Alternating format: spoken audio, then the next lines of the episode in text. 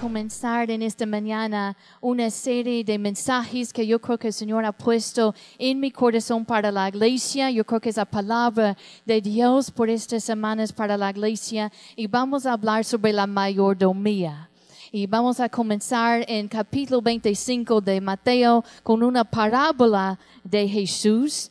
Una parábola es una narración, es una historia, una narración que nos enseña una verdad espiritual. Así que vamos a orar. Les invito que abren su corazón en esta mañana para recibir la palabra. Padre, te damos muchas gracias por estar aquí en tu casa en esta mañana. En esta mañana abrimos nuestro corazón para recibir de ti. Espíritu Santo, ayúdame a comunicar claramente esta palabra. Y yo pido, Señor, que esta semilla lleve mucho fruto en nuestras vidas. En el nombre de Jesús. Amén. Amén. Mateo 25, versículo 14. Vamos a leer toda la parábola. Esta es una parábola de los talentos. Dice, porque el reino de los cielos es como un hombre que yéndose lejos llamó a sus siervos y les entregó sus bienes. A uno dio cinco talentos y otro dos y otro uno. A cada uno conforme a qué? A su capacidad. Y luego se fue lejos.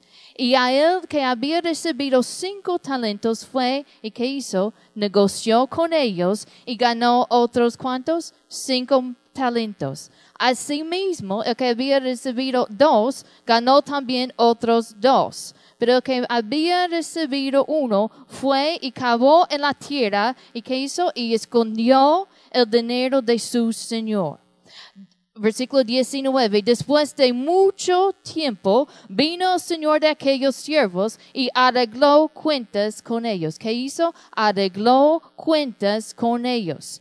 Versículo 20, y llegando él que había recibido cinco talentos, trajo otros cinco talentos, diciendo, Señor, cinco talentos me entregaste, aquí tienes, he ganado otros cinco talentos sobre ellos. Y su Señor le dijo, bien buen siervo y fiel. Sobre poco has sido fiel, ¿sobre qué? Sobre mucho te pondré. Entra en qué? En el gozo de tu Señor. Llegando también, el que había, había recibido dos talentos dijo, Señor, dos talentos me entregaste, aquí tienes he ganado otros dos talentos sobre ellos. Su señor le dijo, bien buen siervo y fiel, sobre poco has sido fiel, sobre qué? Sobre mucho te pondré. Entra en el gozo de tu señor.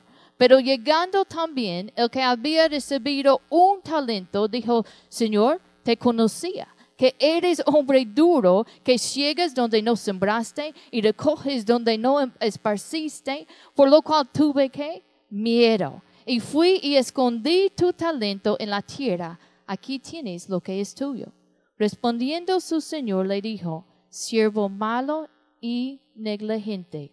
Sabías que ciego donde no sembré y que recojo donde no esparcí. Por tanto, debías haber dado mi dinero a los banqueros, y al venir yo hubiera recibido lo que es mío con los intereses. Quitadle, pues, el talento y dadle al que tiene diez talentos, porque al tiene le será dado y tendrá más, y al que no tiene, aún lo que tiene le será quitado. Y al siervo inútil, echadle en las tinieblas de afuera, allí será el lloro y el crujir de dientes. Amén. En esta mañana vamos a comenzar a hablar sobre la mayordomía, pero no podemos comenzar a hablar sobre nuestra parte antes de entender este principio fundamental. Si vamos a entender la mayordomía, tenemos que entender que Dios es dueño de todo.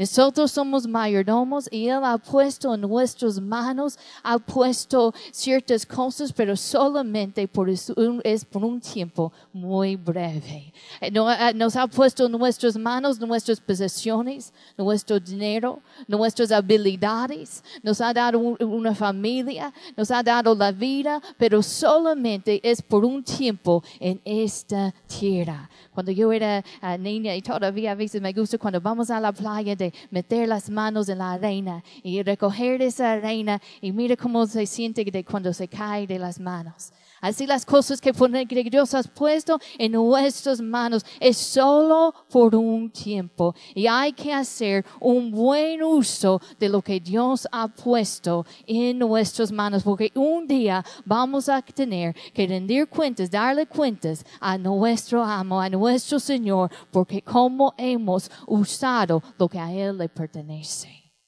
Si vamos a entender la mayordomía, tenemos que empezar con este principio. Dios es dueño de todo. Quiero darles unos versículos. E, e, en, en Salmo 24 dice, versículo 1, dice, de Jehová es la tierra y su plenitud, el mundo y los que en él habitan. De Jehová es la tierra y su plenitud. Eh, a él, él es dueño de absolutamente todo. Y yo entiendo que en, en nuestros términos humanos nosotros decimos, bueno, soy dueño de la casa o del carro, pero eso es relacionado con, con otros humanos. Pero desde una perspectiva eterna y espiritual, Dios es dueño de todo y nosotros somos mayordomos. Un mayordomo es alguien que administra las posesiones, los recursos del otro. Así que ese carro que tienes es solamente por un tiempo, no vas a, ir a, a, la eternidad con ese carro. Esa casa que tienes es solamente por un tiempo. La vida que tenemos aquí en la tierra es solamente por un tiempo. Ageo 2.8 dice, Dios dice, mía es la plata y mío es el oro, dice Jehová de los ejércitos aún tu vida. Primero de Corintios 6, 20 dice, porque habéis sido comprados por precio. Glorificad pues a Dios en vuestro cuerpo y en vuestro espíritu. Mira lo que dice, los cuales son de Dios. Así que mi cuerpo, mi vida pertenece a Dios. Y es como, no sé si ustedes les ha tocado si alguien anda fuerte en, este, en esta historia, el, el, uh, el amo se fue lejos y, y, y, el Señor se fue lejos, encargó a sus siervos el cuidado de, de sus bienes. Y, y, no sé si les ha tocado si un amigo o una, alguien en la familia se va lejos y te dejan a cuidar la casa. Pero tú te das cuenta mientras estás allí, lo estás cuidando, lo estás administrando, pero te das cuenta, no es tu casa, es por un tiempo. Y hay que respetar el dueño de la casa y su voluntad. Así que quiero que, que vemos y pensamos en esta mañana qué es lo que Dios nos ha dado y cómo lo estamos administrando. Desde el principio, en, en, el libro de Génesis, Dios puso a Adán y Eva en la jardín. Y recuerden que Él les bendijo. Y Él les dijo, reproduzcanse, multiplíquense y llenen la tierra.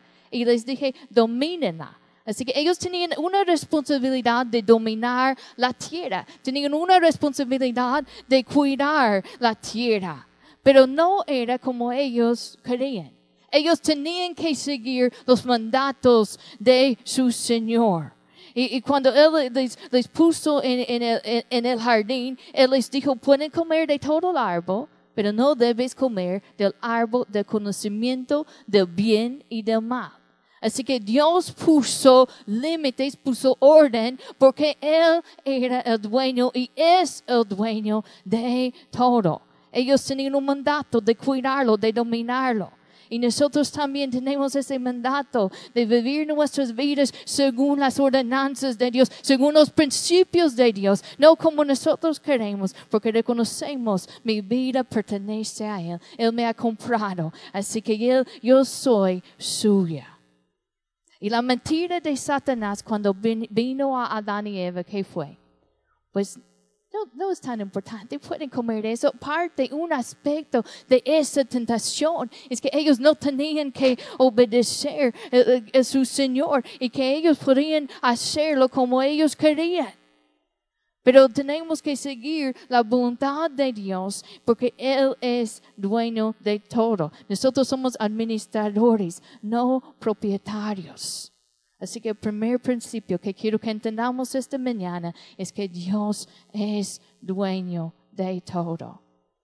El segundo principio en esta parábola es que a todos se, nos ha confiado algo.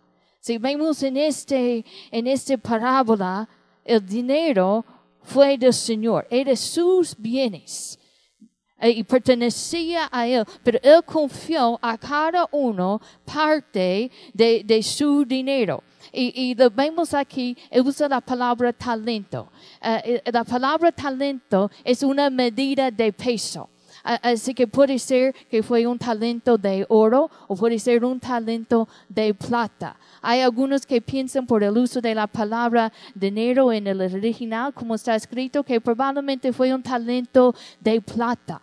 Y, eh, en otras palabras, era una gran suma de dinero. Así que podemos pensar, bueno, a uno le dio un talento, a uno le dio dos y a uno le dio cinco. Y, podemos pensar, bueno, qué, qué malo, qué, por, qué solamente recibió un talento? Pero debemos entender, eso fue una gran suma de dinero. Uh, quizá han escuchado en otras historias en la Biblia, eh, el uso de la palabra denario. Denario es lo que uno ganaba por un día de trabajo. Un talento era miles de denarios. Así que un talento fue lo que uno ganaría en, años, muchos años, y, y, si fue de oro, quizá una vida del trabajo. Así que cuando el Señor le dio un talento, le está confiando mucho. Quizá no tenía lo que los otros tenían, pero sí fue muy bendecido. Y quizá nosotros aquí podemos decir, bueno, yo no tengo lo que fulano tiene o no tengo lo que la amiga tiene o, lo que el amigo tiene, pero el Señor te ha bendecido con mucho. Y debemos tener una actitud de gratitud, de decir gracias, mi Señor, porque has sido tan bueno conmigo. Y a cada uno le fue confiado algo. Y a ti también el Señor ha puesto en tus manos, te ha puesto tu tiempo, te ha dado dones y habilidades.